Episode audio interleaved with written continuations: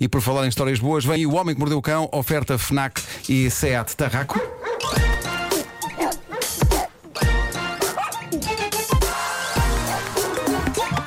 O homem que mordeu o cão. Título deste episódio: Penso higiênico, logo existo. Ai, a mala, que mulher tão grande. Gostei. Ok, eu investi muito neste título, mas, Nota-se. malta, a pandemia anda a tornar a feitura desta rubrica num desafio. Porque está tanta gente confinada. O corretor não disse nada de feitura. Não disse nada. Não. Não? Não. É um making of. Gosto mais de feitura do que churros. Bem. Está tanta gente confinada por esse mundo fora que não há grande bizarria a acontecer por esse mundo, tirando a bizarria normal do mundo hoje em dia e que não tem grande sex appeal para esta rubrica. Por Oh, isso, Nuno, Nuno, vai ficar tudo bem. obrigado. obrigado, Vasco. Que é isso? Vamos sair todos mais amigos. Bom, eh, por isso o que se passa é que todos os dias, antes de vasculhar por histórias de interesse para este espaço, eu dou por mim, em terror, a dizer a mim próprio um sonoro Boa sorte, pequenito! Em alguns dias, digo em francês para sentir que estou no Sem Fronteiras nos anos 70. Bonne chance! Dani, Porque fazer esta rubrica está a tornar-se num Jogos Sem Fronteiras da informação bizarra. Não Eu disseste pequenito em francês? eu eh, Bonne chance! Petit pipi. petit pipi. E é só pequenito, não é? Tem que acrescentar mais qualquer coisa. Fa- fazer esta rubrica está a tornar-se num Jogos Sem Fronteiras da informação bizarra. Eu sinto que estou a atravessar todos os dias uma ponte insuflável precária por cima de uma piscina vestido de cabeçudo e que posso cair a qualquer instante. Mas, em frente! Estou fascinado com este senhor indiano e espero conseguir dizer o nome dele sem me enganar. Vasco que Palmeiras. é bastante. Go, go. Tu, para senhor indiano, tens um nome fácil de dizer. Tenho, não tenho. Ah, mas, mas este não é bastante longo e complexo e, e só podemos agradecer que não tenhas, não tenhas este nome, porque em rádio ia ser complicado. Mas este homem é o maior. Foi feito recentemente um filme biográfico sobre ele na Índia e parece que o filme é ótimo. Estou a falar de Aruna Shalam Muruganantam. Saiu bem. É o que tem mais de 100 anos. Ri- Não, não, não. Ah, a história deste homem é qualquer coisa de fenomenal. A história de quem? De, de Aruna Shalam Muruganantam. Estás a falar do homem que é conhecido por Padman, o que parece um nome de super-herói, mas na verdade traduzido para português significa o homem pensa higiênico. Porque é o que ele é. E a história é genuinamente inspiradora. Este homem nasceu em 1961 na Índia e vivia uma vida de privações. E quando casou, ele e a mulher tinham muito pouco dinheiro, a um ponto em que tinham de escolher entre comprar comida ou os pensos higiênicos que a mulher precisava todos os meses e que eram caros. Então Aruna Shalam, que é um incrível engenhocas, decidiu ajudar a mulher e inventou, para o uso deles, uma máquina capaz de produzir de forma rápida e barata pensos higiênicos. A partir do quê? Eu não sei porque eu não encontrei descrição, eu tenho que ver o filme, o. Padman.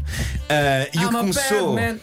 o que começou como uma demonstração de amor e de empatia para com a mulher transformou-se num negócio incrível.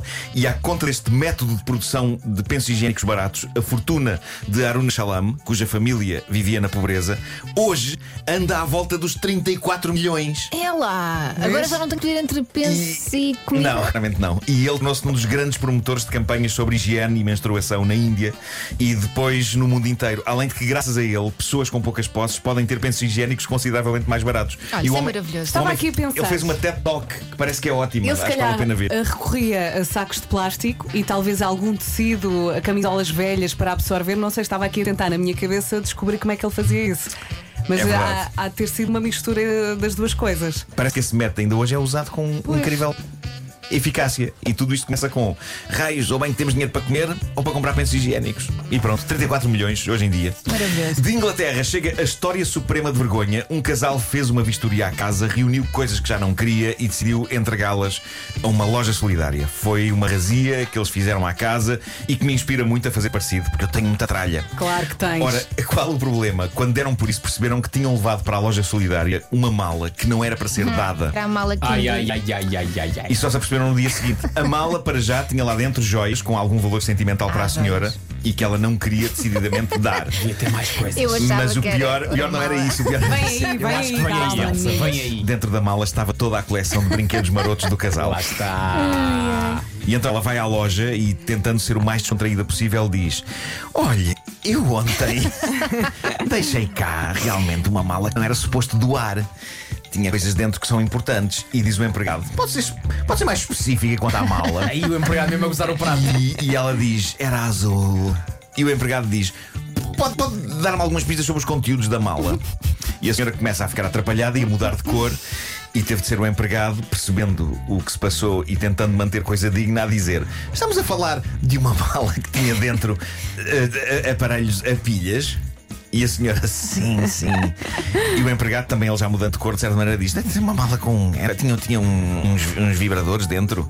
E a senhora diz que, sem conseguir tirar os olhos do chão, respondeu: Tinha, tinha. Humilhação suprema. A senhora conseguiu recuperar todos os brinquedos marotos, mas a mala e as joias foram vendidas. Eh, agora imaginem a pobre mulher a sair da loja de caridade com tudo aquilo. Pronto, bom dia. É que nem o saquinho. Nem o saquinho. Se calhar dá-lhe um saquinho, calhar dá-lhe um saquinho, se calhar. Tem um saquinho para levar isto. Não, não. Não.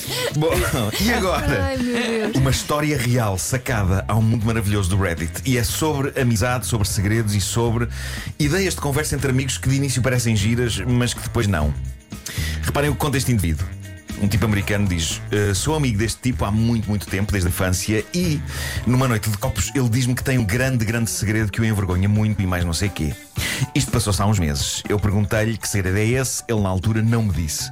Há que dizer, diz o senhor que escreveu isto, há que dizer nesta altura que no nosso círculo de amigos todos achamos que ele é homossexual e não há qualquer problema com isso, mas talvez ele não soubesse como abordar o tema e precisasse de deitar isso cá para fora. Avança- avancemos então para esta noite, meses depois, em que ele decide dizer-me o segredo. E eu, compreensivo, respondo: Claro que sim, amigo, vamos a isso. E ele diz-me. Eu tenho um fetiche com gigantes. Quê? Bom, vamos aqui fazer uma pausa. Vamos aqui fazer uma pausa na narrativa deste senhor. Eu, eu fiquei tão pasmado como vocês, Vamos, vamos. mas eu fui investigar, ok? Isto existe mesmo. Em inglês chama-se isto Giantess Fetish. Mas espera, estamos a falar de gigantes, pessoas mais altas. Não, não, para a não. Isto é mais estranho do que isso. Isto é uma atração erótica por mulheres gigantes, mas mesmo gigantes, não são só altas. Estamos a falar. grandalhonas. Não Imagina... existem Não, não, não. tanto. Imaginem se houvessem mulheres do tamanho da Godzilla. Sim. Mulheres do tamanho de prédios, ok? Ok. E é por isto que estas pessoas se sentem atraídas. Mas uma coisa. O que é um fetiche tramado porque mulheres do tamanho de prédios não são fáceis de encontrar. Portanto, é- Ok, já, já percebi. Já percebi. Pronto, já percebi. Agora, como é que isto se resolve Ganda em, tara. em sites para adultos e afins? Não se encontra uma gigante ou uma gigantona por aí, Claro não que é? não, claro que não.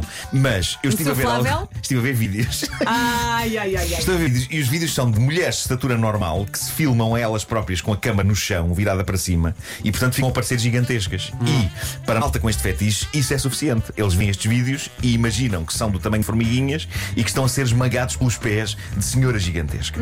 Malta, eu já vi muita coisa Eu na quero vida. ver um filme desses. Mas Um vídeo desses. Eu juro que não sabia que isto era uma cena. Eu, não, eu, Eu também não. Estamos Então, sempre a aprender. espera, o fetiche deles é querem ser esmagados. É que querem ser esmagados que nem Querem isso. ser dominados por alguém muito forte. É isso. É que tem mais de tudo. Não digas muito forte dessa maneira. Eles querem falecer. Nós estamos sempre a aprender e a mente humana é fascinante no que toca à maradice. Nós não somos bons da cabeça. Vamos malta. ver um vídeo deste. Não somos bons. Nós, comparado com isso, somos uma seca. Somos, é, Bem. sem dúvida. Essa malta vê basquetebol feminino. Tem que ser iluminado de baixo para cima. Recapitulando, o amigo deste senhor lhe tem um grande segredo. O senhor insiste que ele conte, acha que lhe está a prestar um serviço e vai ajudar a sair do armário e a abraçar sem complexos nem receios a sua homossexualidade. Só que o amigo diz-lhe: Ok, eu tenho fetiches com mulheres gigantes. E isto já, já seria surpreendente se acabasse aqui. Mas o melhor é o que ainda está para vir. Porque o grande segredo ainda não era este. Então, Isto das mulheres gigantes é só a primeira metade do grande segredo. Conta, conta. Continuando a narrativa do senhor. Portanto, o meu amigo primeiro diz-me que tem um fetiche com mulheres gigantes e eu digo: é isso. Sendo eu uma pessoa sexualmente descomplexada, disse-lhe: ok, olha que isso até é fixe e original, não é nada do outro mundo. Next. E é então que ele diz: só que não é só isso. E diz-me então que nos últimos três meses retira prazer de si mesmo, imaginando que uma pessoa gigante específica o está a tentar pisar. quem é? Quem é? Quem? Pergunto eu. Quem? E responde o amigo: a tua esposa. Isso é quase traição. É que isso é. Isso é coisa E que. ele confessar isso é coisa isso? que ajuda, ajuda o ambiente, não é? Claro. Sim, sim, sim. Era este o segredo que ele tinha para o Mas seu porque ele melhor não amigo. fica, ficou caladinho? Pai, ele tem- eram amigos desde, desde Não miúdos. interessa, há coisas que Eram, não não se é? devem Deixaram de contar. Agora. Mas olha, a mulher do amigo é mesmo grande. Não, é de estatura absolutamente normal, talvez até para o baixo. No Mas, entanto, ele mas quando imaginava. faz vídeos. A mulher não faz Filma de vídeos. baixo. Portanto, ele não só tinha um fetiche com mulheres gigantes, mas imaginava que a mulher do amigo era uma dessas mulheres gigantes. E o tipo escreve no Reddit: O que de acho faço eu agora com esta informação? Sinto-me tão esquisito. Não sei se estou furioso. Por um lado, isto faz-me gostar ainda mais da minha mulher, mas por outro lado, que raio! Não consigo olhar da mesma maneira para o meu melhor amigo de infância. Sim, há tantas mulheres e ele, Malta. e ele teve que escolher a dele. Claro, eu acho muito sinceramente que o tipo, na verdade, tem uma atração pura e simples para a mulher do amigo. Eu acho que ele meteu a história do fetiche de gigantes para cortar um bocadinho o efeito. Deve ser. E dar uma dimensão meio bizarra, não é? Para não parecer tão sério. Porque eu acho que era pior. se ele dissesse apenas: "Ah, Eu há três anos que tenho fantasias à noite com a tua mulher. Isso era bizarro. E portanto é mais suave se for o seguinte. E agora peço que tires a, a música, Pedro. Estou amando loucamente a namoradinha de um amigo meu, só que uma pessoa gigantesca. Sei que estou errado, mas nem mesmo sei como isso aconteceu.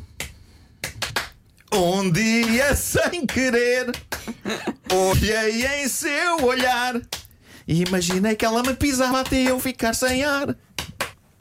Excelente, excelente. Sempre a inovar, é que este homem está sempre a inovar. A Olha, questão é que eu não pergunta. tenho nada, portanto tenho, tenho... Olha, mas inicialmente o amigo achava que o outro era gay. Sim, não? achava, achava sim. E achava que, a volta. e achava que o segredo que o amigo ia, dizer, ia Claro. contar era: eu sou Sou homossexual.